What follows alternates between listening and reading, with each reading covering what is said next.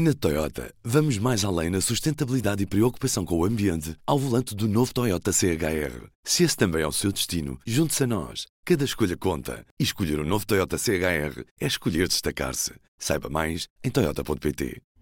Hoje, no P24, pode um país continuar a perder gente? Nesta quarta-feira foram apresentados os resultados finais do Census 2021.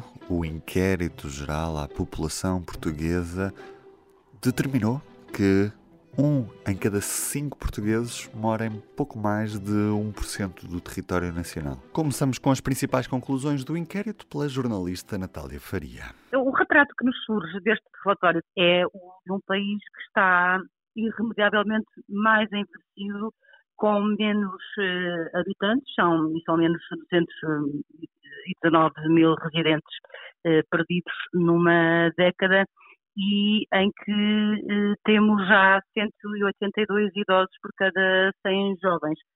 Ao mesmo tempo, este retrato apresenta-nos um país profundamente desequilibrado em termos de, da distribuição da população no seu território, na medida em que 20% da população está encafuada em em, nos sete municípios mais populosos que ocupam apenas 1,1% da área do território. Em termos de, de, formas de viver a conjugalidade, o país eh, está muito longe de ser monocromático e, e, vai, o que aparece aqui é, são mudanças muito eh, aceleradas na forma como se está em família e como se vive a conjugalidade.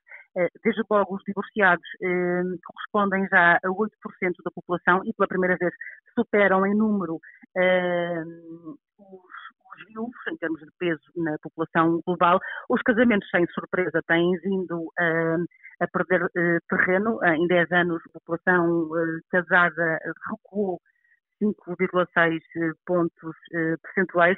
E o que surpreende aqui, porque é o retrato da década, é o crescimento das uniões de facto em 38,2%.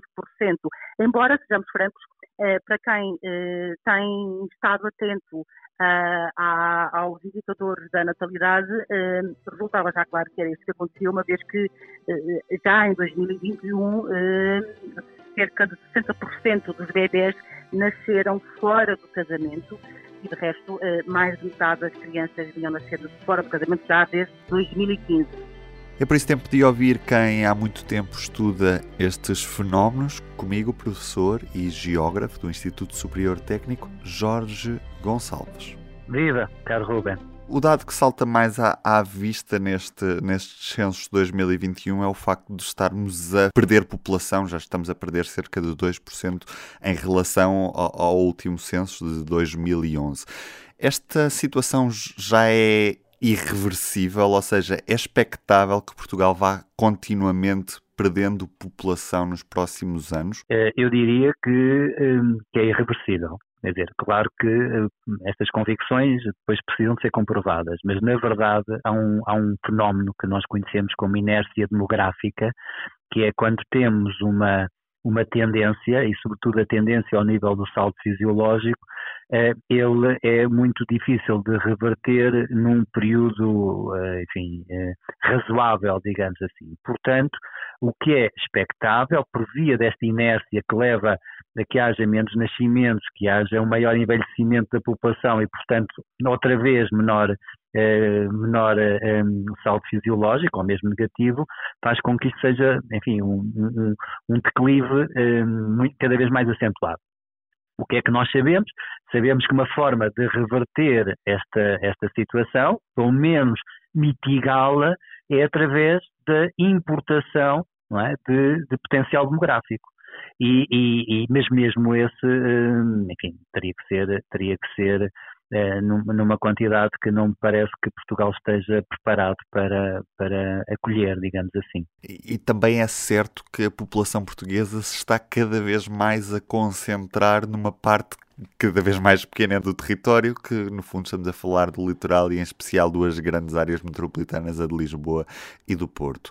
Até que ponto é que é sustentável continuarmos com um país que tem dois grandes polos atrativos de população e a grande maioria do, da restante área do território nacional deixou de ter condições para atrair a, a população. Aqui eu acho que a discussão é bem mais profunda eh, e mais complexa. Gostava de destacar uma ideia que, enfim, que é muito importante ao nível do território, ao nível da geografia, que é estes dualismos que nós nos habituámos a convocar para discutir estas coisas, de alguma forma nos parecem, enfim, a quem trabalha nestas áreas, um bocadinho desajustados atualmente. Ou seja, esta coisa do norte e do sul, do litoral e do interior, até quando falamos de qualidade de vida, ou quando falamos de dinâmicas económicas, ou quando falamos de questões até culturais, eh, percebemos bem que eh, se calhar devíamos ter uma leitura que não era tão binária, digamos. E é, e é aqui que que eu acho que vale a pena relembrar uh, uma proposta que o professor João Ferrão fez há uns anos, de que em vez destes dualismos, Portugal deveria ser, ser entendido numa lógica mais de Portugal arquipélago. Ou seja, não é bem tudo no litoral e nada no interior. O que nós vamos ver é que algumas ilhas eh, que se espalham por Portugal e que tiveram alguma dinâmica à conta até de algum investimento público e algum investimento no espaço público e de qualificação e de universidades e de acessibilidades, etc., foram criando eh, condições para atrair enfim, eh, melhores condições de vida. E, portanto, esta leitura do Portugal arquipélago parece-me ser mais interessante. Ou seja, se estes 20% se concentrarem eh, eh, neste 1%, que de facto as áreas urbanas são muito limitadas no espaço, isso é, é natural, eh, afinal a sustentabilidade já não parece ser assim tão, tão posta em, em, em, causa, digamos assim. Vale a pena também relembrar que eh, este passado romântico de um Portugal um, completamente ocupado, digamos assim, quase, não digo uniformemente, porque as cidades sempre, sempre naturalmente e por, pela sua própria natureza, sempre um, acolheram mais pessoas e ainda bem, porque é essa, é daí dessa riqueza dessa concentração que nasce a, a maior interação entre pessoas, entre atividades e a sua riqueza e a sua capacidade de competir, enfim, economicamente, culturalmente, etc. Mas eh, às vezes esquecemos que esse Portugal, eh, enfim, mais ocupado, eh, com uma maior presença humana em todo o território, fazia parte de um, de um, de um tempo em que se percebia bem como uh, o território não era capaz de oferecer condições adequadas a essa população que aí vivia. E, portanto, querer agora uh, dizer, não, hum, Portugal uh, não é sustentável desta maneira, eu diria que se calhar Portugal é mais sustentável desta maneira, porque nós sabemos bem como o território é pobre. Eu lembro-me ainda de uma, de uma frase ou de uma expressão algures do, do professor eh, Gonçalo Ribeiro Teles, que dizia, bom, tivemos uma grande intensidade uh, imigratória, mas provavelmente porque teríamos que ter mesmo, porque o território não era capaz de, de oferecer as condições uh, mínimas a grande parte da população que aqui residia. E, bom, grande parte, quer dizer, podíamos agora recuar na história, aos escrevimentos, isto é, estas áreas rurais sempre expulsaram pessoas. É? Um, claro que agora uh, vemos na, na, contingência de não ver pessoas nestas áreas e, portanto, agora o drama e a sustentabilidade, como estava a comentar, eu diria que a sustentabilidade humana e social não me parece colocada em causa, desde que as pessoas vivam em ambientes mais adequados, não é? Com equipamentos, com infraestruturas, com habitação, com emprego, e isso normalmente até são as áreas urbanas, sejam médias, sejam grandes, que oferecem. Pronto, ótimo.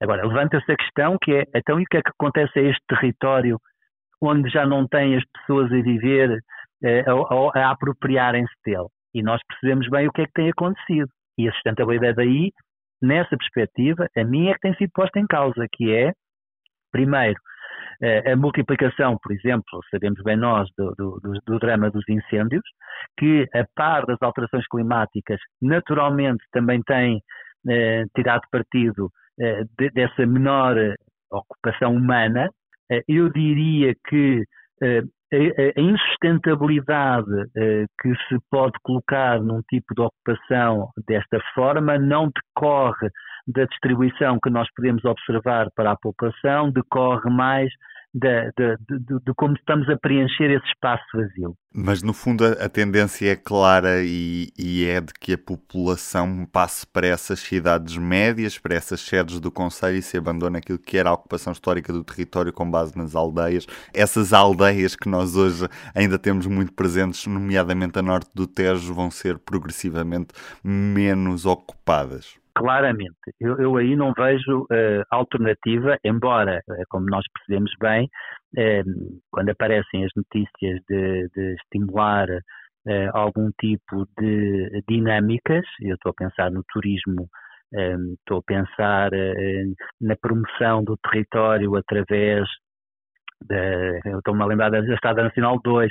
Bom, isso não faz mais do que estimular uma ocupação eh, temporária por urbanos, através do turismo, através do alojamento local, etc., e não tanto de ocupação fixa uh, de populações. Porque, na verdade, esse, uh, essa escala das aldeias, essa escala de, de ocupação, de assentamento urbano muito limitado, não consegue oferecer hoje aquilo que precisamos no nosso dia a dia para, enfim, uma população muito mais qualificada, Evidentemente, do ponto de vista romântico, do romantismo, nós ainda continuamos a alimentar essa, essa ideia e se falar com muita gente, gostavam todos, e quando veem fotografias, gostavam todos muito de viver na aldeia, que é tudo fantástico. E seguramente é fantástico em muitos aspectos.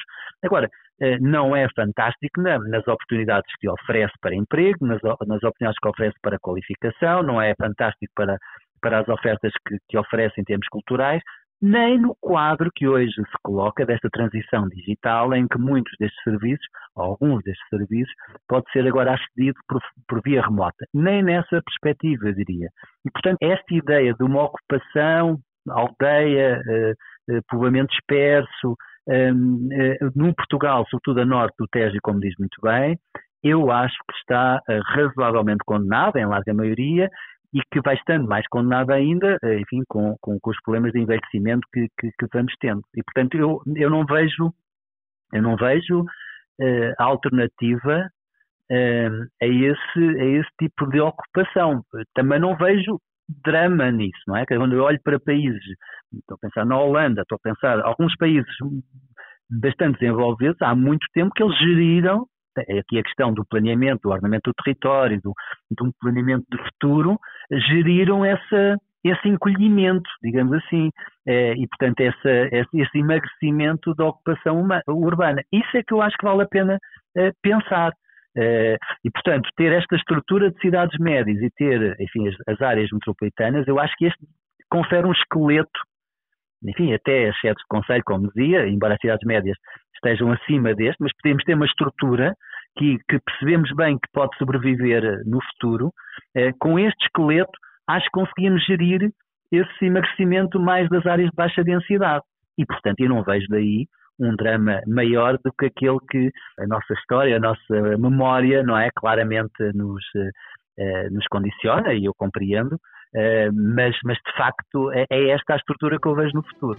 E para as despedidas, como sempre nestes últimos dias, os resultados do Campeonato do Mundo de Futebol e aquele que é o calendário do dia de hoje. Eh, neste caso, esta quinta-feira começa com Suíça-Camarões às 10 da manhã, depois um Uruguai-Coreia do Sul, Portugal entra em campo às, às 4 da tarde frente ao Ghana e o último jogo do dia será um Brasil Sérvia. Estes dois últimos jogos dão em sinal aberto, TVI no caso do jogo de Portugal e RTP1 no caso do jogo do Brasil. Quanto aos resultados desta quarta-feira, Começar pelo último, Bélgica-Canadá, vitória dos belgas por 1-0. Antes, Espanha goleou a Costa Rica por 7-0. A surpresa do dia foi o Japão, que venceu por duas bolas a uma a Alemanha. Marrocos e Croácia empataram a 0. Eu sou o Ruben Martins, do P24 é tudo por hoje. Até amanhã. O público fica no ouvido. Na Toyota, vamos mais além na sustentabilidade e preocupação com o ambiente ao volante do novo Toyota CHR. Se esse também é o seu destino, junte-se a nós. Cada escolha conta. E escolher o um novo Toyota CHR é escolher destacar-se. Saiba mais em Toyota.pt.